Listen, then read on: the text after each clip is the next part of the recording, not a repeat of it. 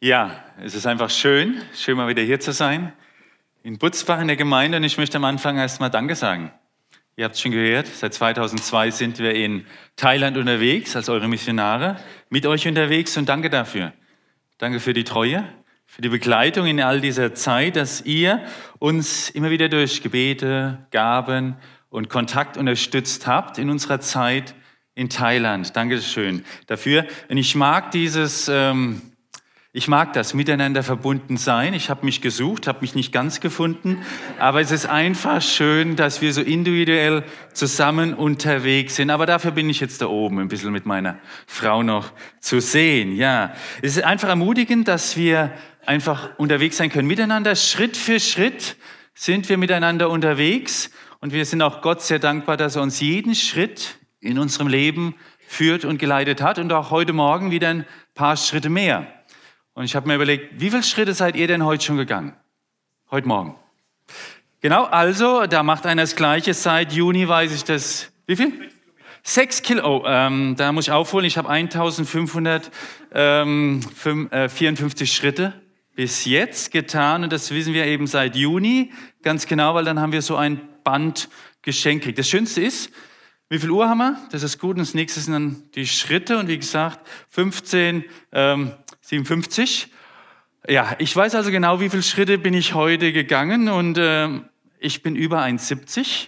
Das heißt für mich, man soll so acht oder 10.000 Schritte gehen, je nachdem, wen ihr fragt. Ich habe es auf 8.000 eingestellt, mal langsam anfangen. Und das wären für mich 5,6 Kilometer. Die Eva ist unter 1,70, das sind dann 4,8 Kilometer. Aber ich denke, wir alle wissen, es ist gut, sich zu bewegen. Das tut einfach gut, genug Schritte im Leben zu gehen. Irgendwann dachte ich aber auch mal, es wäre doch echt cool, wenn mir diese, dieses Band hier nicht nur sagen würde, wie viel Schritte ich gegangen bin, sondern wie viel richtige Schritte ich auch im Leben gegangen bin am Tag. Diese richtigen Schritte, die man eigentlich gehen sollte. Leben ist ja mehr als Gesundheit und das wissen wir alle. Aber es ist nicht nur wichtig, genug Schritte, sondern vor allem auch die richtigen Schritte zu gehen, jeden Tag neu, auch gerade in unserem Leben mit Gott, in unserer Beziehung mit Gott? Und das ist eine Frage, die ich mir immer wieder neu stelle, die sich jeder Christ, jede Gemeinde und auch jede Missionsgesellschaft immer wieder neu stellen muss. Was sind die richtigen Schritte, die jetzt mit Gott zu gehen sind? Hm. Und ich bin froh, dass ich hier ausgesandt wurde. Dann kriegt man nämlich, äh, habt ihr eure persönlichen Denkmäler auch immer dabei? Ich bin so froh, wie gesagt, dass ich 1997, am 28. September, wurde ich hier äh, in, in mein Amt als Prediger eingeführt. Und, oh, ah, ich darf drücken. Oh, drück mal kurz, bitte nächstes Bild. Genau. Leben heißt mit Gott unterwegs sein. Ähm, war jemand von euch dabei, als ich die gekriegt habe? Okay, eins, zwei, ja. Eben, sind schon länger eine. Ich war damals dabei und achtens, ich weiß sogar, wer es gemacht hat. Hm. Von daher, 28. September Leben heißt mit Gott unterwegs sein. Sie hängt jetzt äh, über mir. Ich stelle es mal kurz hier, ähm, dass ihr sie sehen könnt. Geh nach da vorne, so, stehen bleiben. Genau. Das ist ein persönliches Denkmal für mich. Denn es erinnert mich immer daran, was es eigentlich bedeutet, äh, richtige Schritte zu gehen. Richtige Schritte zu gehen heißt eigentlich, ich bin mit Gott unterwegs in meinem Leben. Er ist dabei. Ich gehe mit ihm und er ist eben mit mir unterwegs. Und ich merke auch, dass wenn ich mit Gott unterwegs bin, dann macht das etwas mit mir, dann macht das etwas mit meinem Herzen. Und was würdet ihr denn sagen, ist die erste Stelle in der Bibel, wo wir etwas vom Herzensanliegen Gottes hören oder lesen? Das sind drei Worte. Drei Worte, da da fangen wir am Anfang der Bibel an und sehen in 1. Mose 3, und Gott der Herr ruft Adam und sprach zu ihm, drei Worte, wo bist du? Das ist das Herzensanliegen Gottes, wo bist du Mensch? Wo bist du, wo bin ich, wo sind wir? Das ist auf Gottes Herz geschrieben und ich habe gemerkt, wenn ich mit Gott unterwegs bin, da springt was auch auf mein Herz über. Oder bei Jesus lesen wir auch das, da lesen wir das gleiche Anliegen. Jesus sagt in Lukas 19, denn der Menschensohn ist gekommen, zu suchen und selig zu machen, was verloren ist. Das ist auch sein Herzensanliegen. Er sucht die Menschen. Und auch bei den Jüngern Jesu, Da sehen wir auch etwas davon, da lesen wir in Johannes 1. Andreas, gibt es einen Andreas hier? Okay, ein Andreas, ja. Hast du einen Bruder, Simon Petrus? Nein? Okay.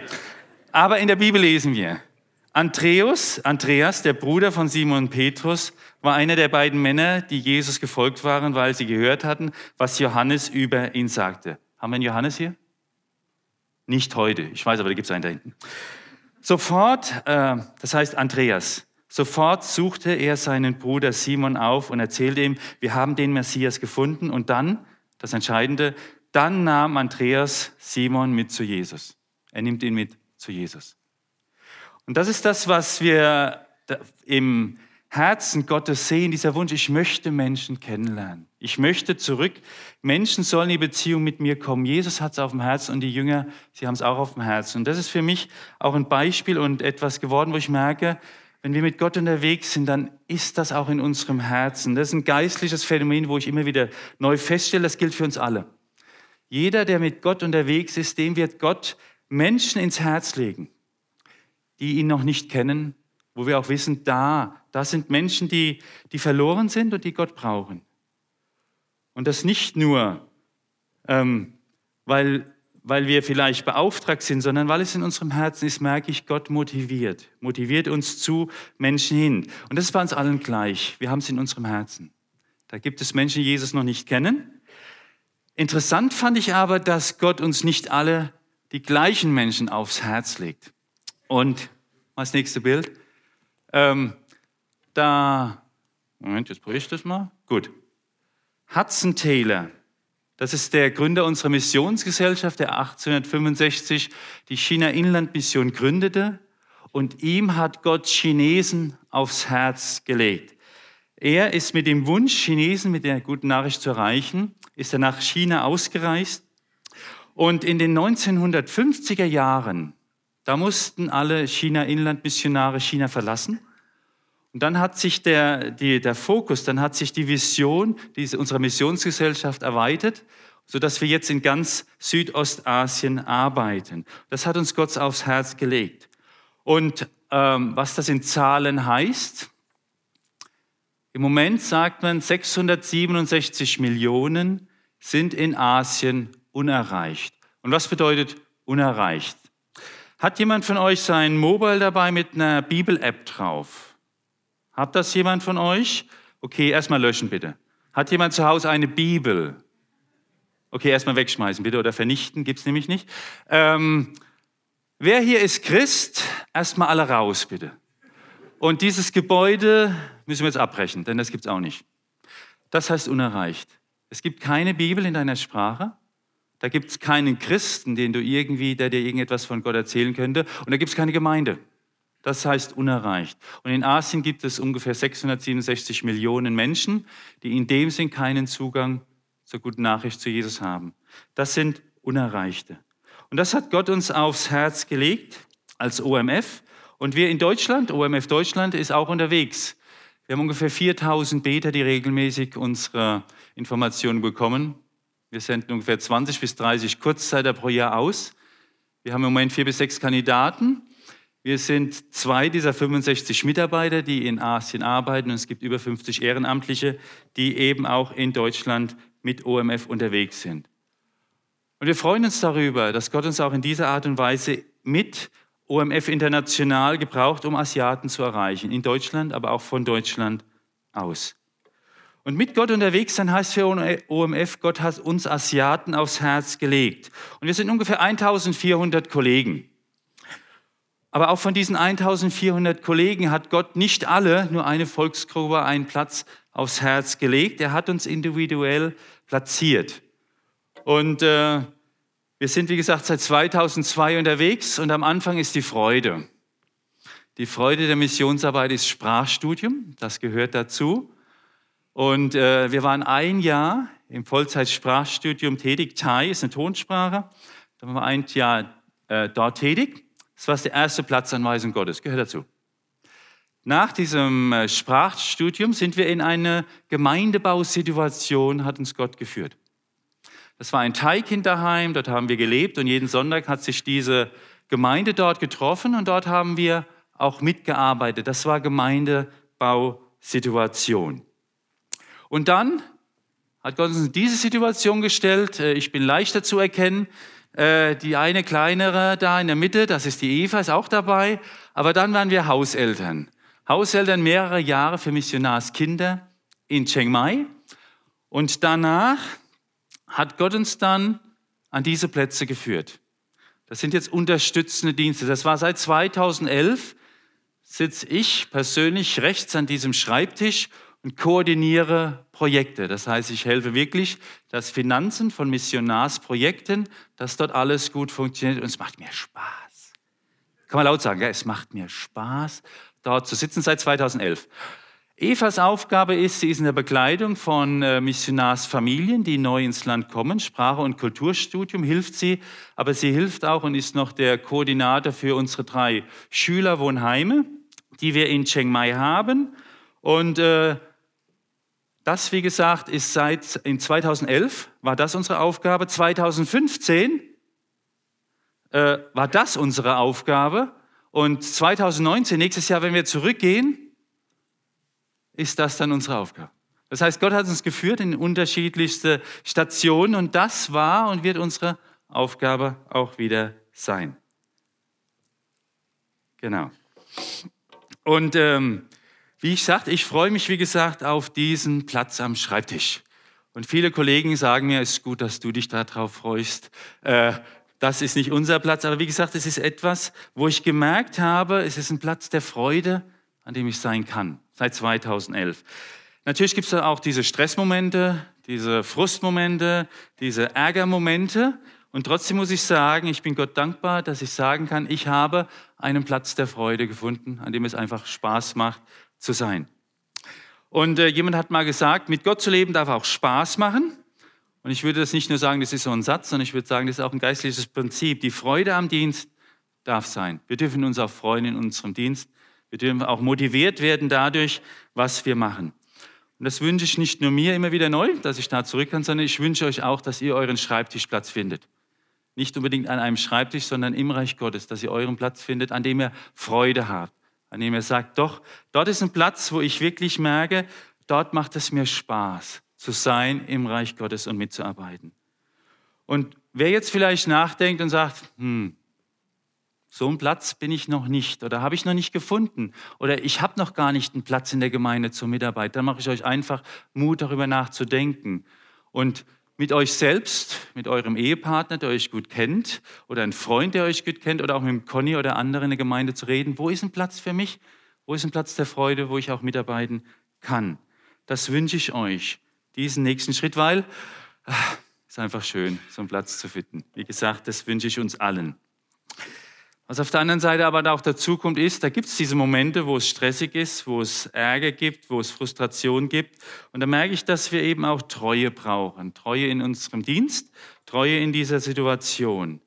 Gott ist der Treue und er fordert von uns eben auch, dass wir treu sind. Und ihr wisst ja, was Treue kostet, immer drei Sachen, ja.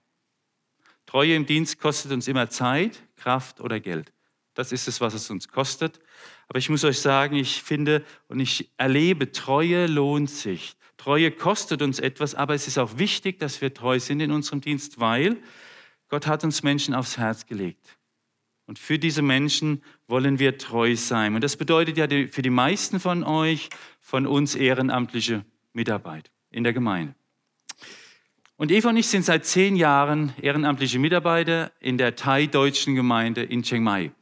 Die wurde 2008 gegründet und wir sind seit Anfang an im Leitungsteam dort dabei. Das heißt, wir predigen, das ist meistens ich. Wir machen Moderation, das machen wir beide. Technik habe ich gemacht. Auf- und Abbau, die ersten, oh, ersten sechs Jahre in der Gemeinde. Stellt euch vor, ihr trefft euch anderthalb Stunden vor dem Gottesdienst und ihr helft alle, die Stühle zu stellen. Und dann um Gottesdienst vorbei, helft ihr alle Stühle wieder wegtun. Technik abbauen. Wir hatten so eine Situation, sechs Jahre lang haben wir das gemacht. Treue im Kleinen, das war nötig. Aber es hat sich gelohnt für, für die Menschen, die dann auch gekommen sind.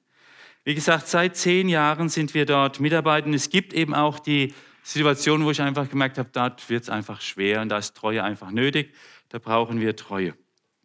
Und ähm, besonders Anfang vom Jahr gibt es so Situationen, Anfang vom neuen Gemeindejahr, das ist im August. Da gibt es so Situationen, wo ich merke, dort wird es für mich persönlich manchmal schwer.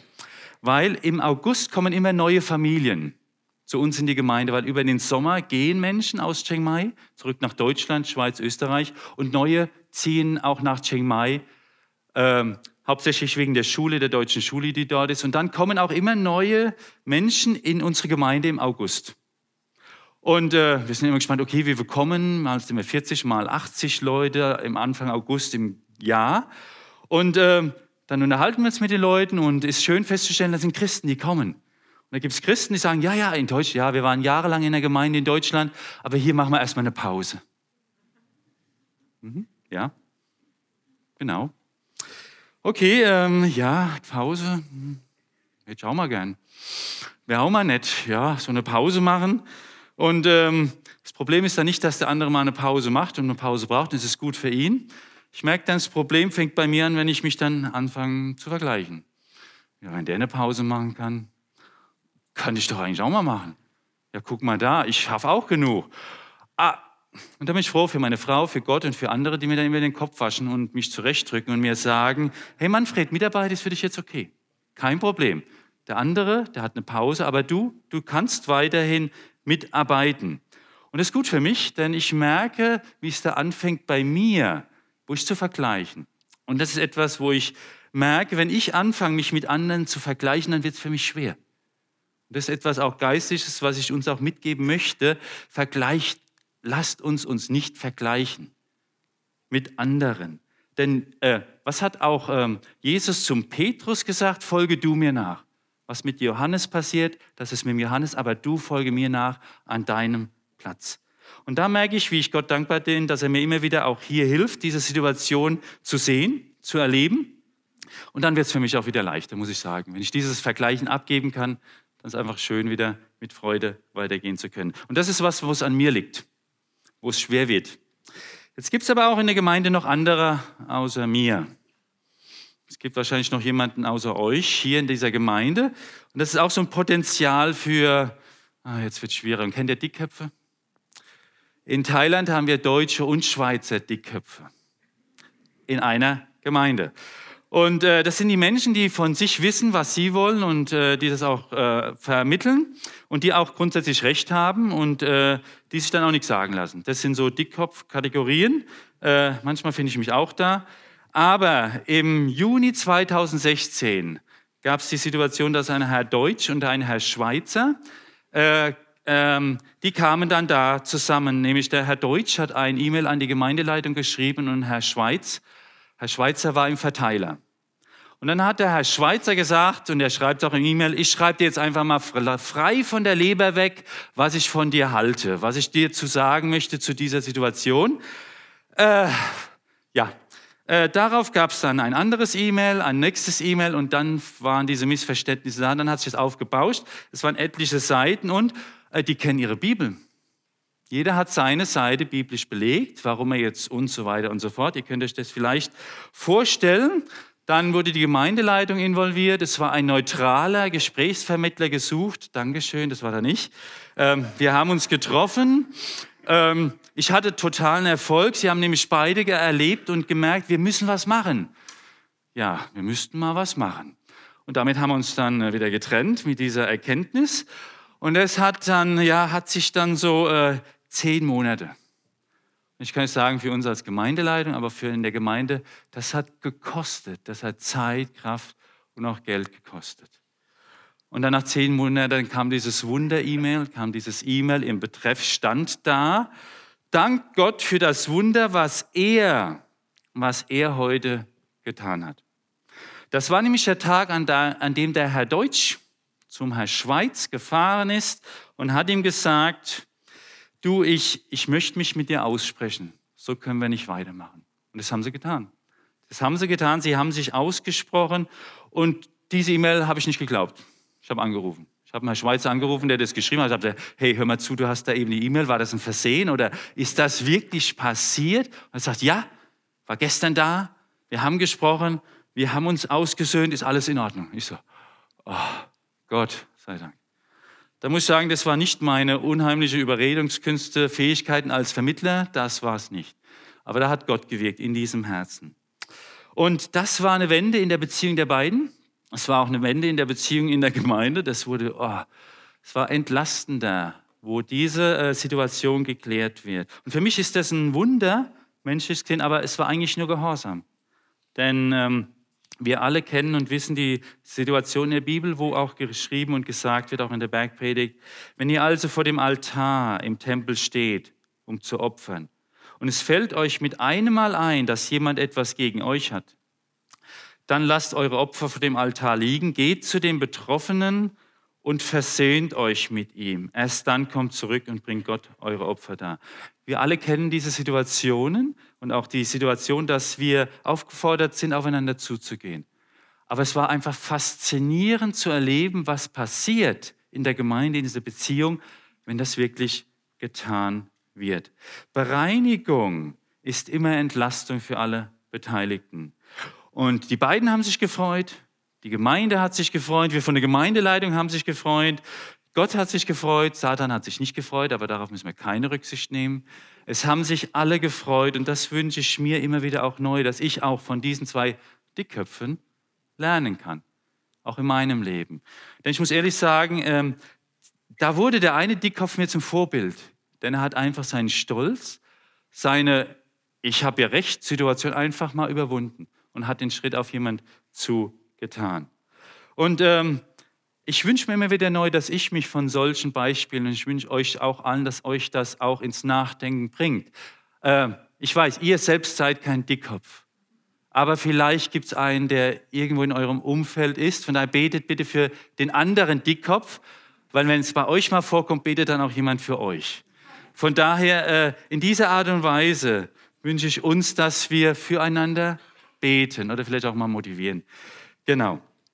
Also wie gesagt, ihr kennt die Situation Nachfolge, wo ich selbst mir es schwer mache, wo andere es mir schwer machen. Und es gibt auch die Situation, wo einfach manchmal die Umstände es einfach einem schwer machen. Und so eine Situation hatten wir auch in Thailand. Ähm, wir hatten einige ältere Männer, die sind gekommen in diese Gemeinde, beziehungsweise sind nicht gekommen, sondern mussten abgeholt werden. Und ähm, Eva und ich haben uns dann um einen gekümmert. Wir haben ihn dann immer abgeholt und er war, wie gesagt, schon etwas älter. Er hat bei uns in der Gegend gewohnt. Und ähm, da, da, er schon älter war, hat es auch immer etwas, ja, hat immer länger gedauert, bis er dann im Auto war. Hm, ja, und ich bin zügig gerne unterwegs, na, so, okay. Dann wartet man, okay. Ja, gut, jetzt ist er drin. Und wenn er dann im Auto war, er hat halt, manchmal hat er gerochen das war so eine Situation und das Fenster konnte man nicht runter machen wegen der Klimaanlage, dass es kalt war im Auto, aber ja, das war halt so manchmal Situation. Wir haben ihn treu mitgenommen.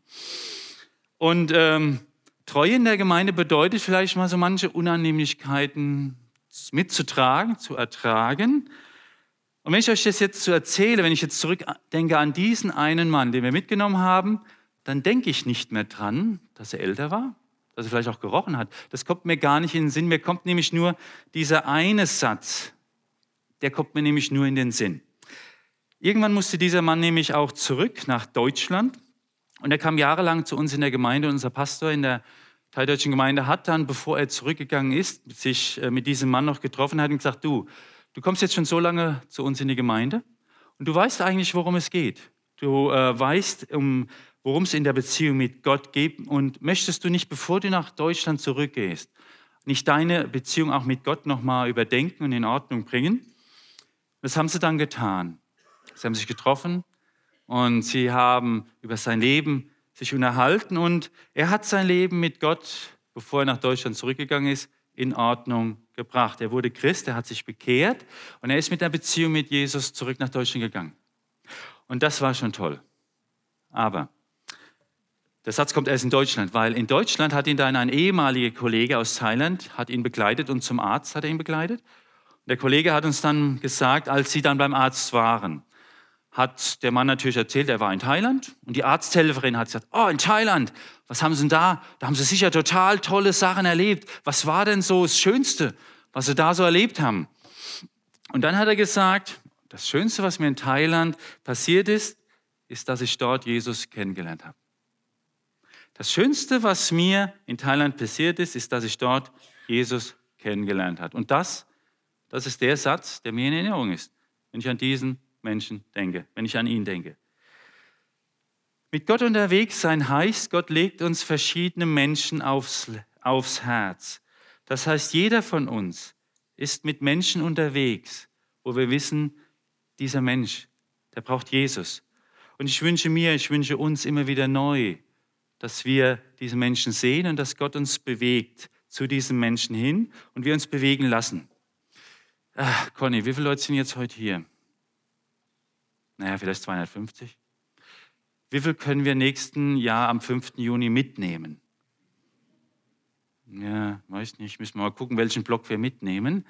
Ähm, wir können auch gemischte Alter mitnehmen. Ihr wisst ja, Mission in jedem Alter kann man in die Mission gehen. Es gibt ja die drei Arbeitszeiten von 20 bis 35, von 35 bis 50 und 50 bis 65 so bis, zum, bis zur Rente. Das sind die drei Lebensabschnitte und in jedem Lebensabschnitt, Arbeitsabschnitt, kann man auch in die Mission gehen. Von daher würde ich gerne einen gemischten Block mitnehmen, denn wir haben auch erlebt, dass Leute im dritten Arbeitsabschnitt, wenn sie da sind, die tun einen unheimlich guten Dienst. Von daher ist kein Alter zu früh, kein Alter zu spät, darüber nachzudenken.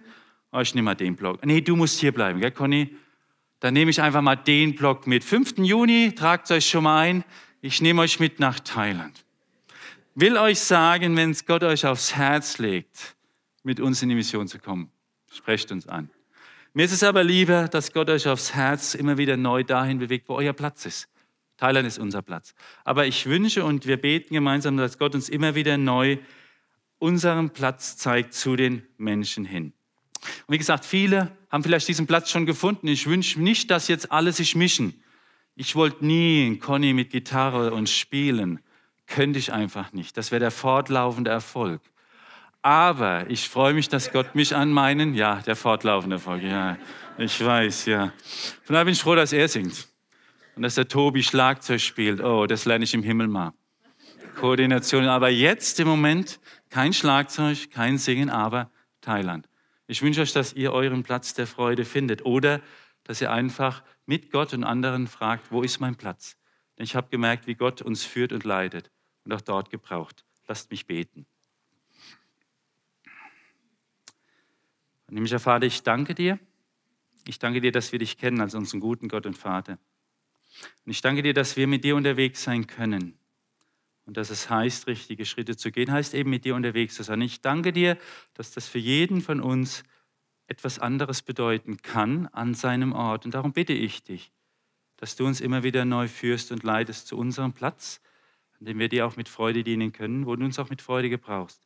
Schenk uns da immer wieder neue Weisheit, diesen Platz einzunehmen und auch die Treue, aber auch diesen Platz zu finden. Darum bitte ich dich für jeden von uns, dass du uns jetzt führst und leitest zu unserem Platz, an dem du uns gebrauchen möchtest. Und danke, dass wir dort nicht alleine sind, sondern dass du dort bei uns bist. Du bist mit uns unterwegs.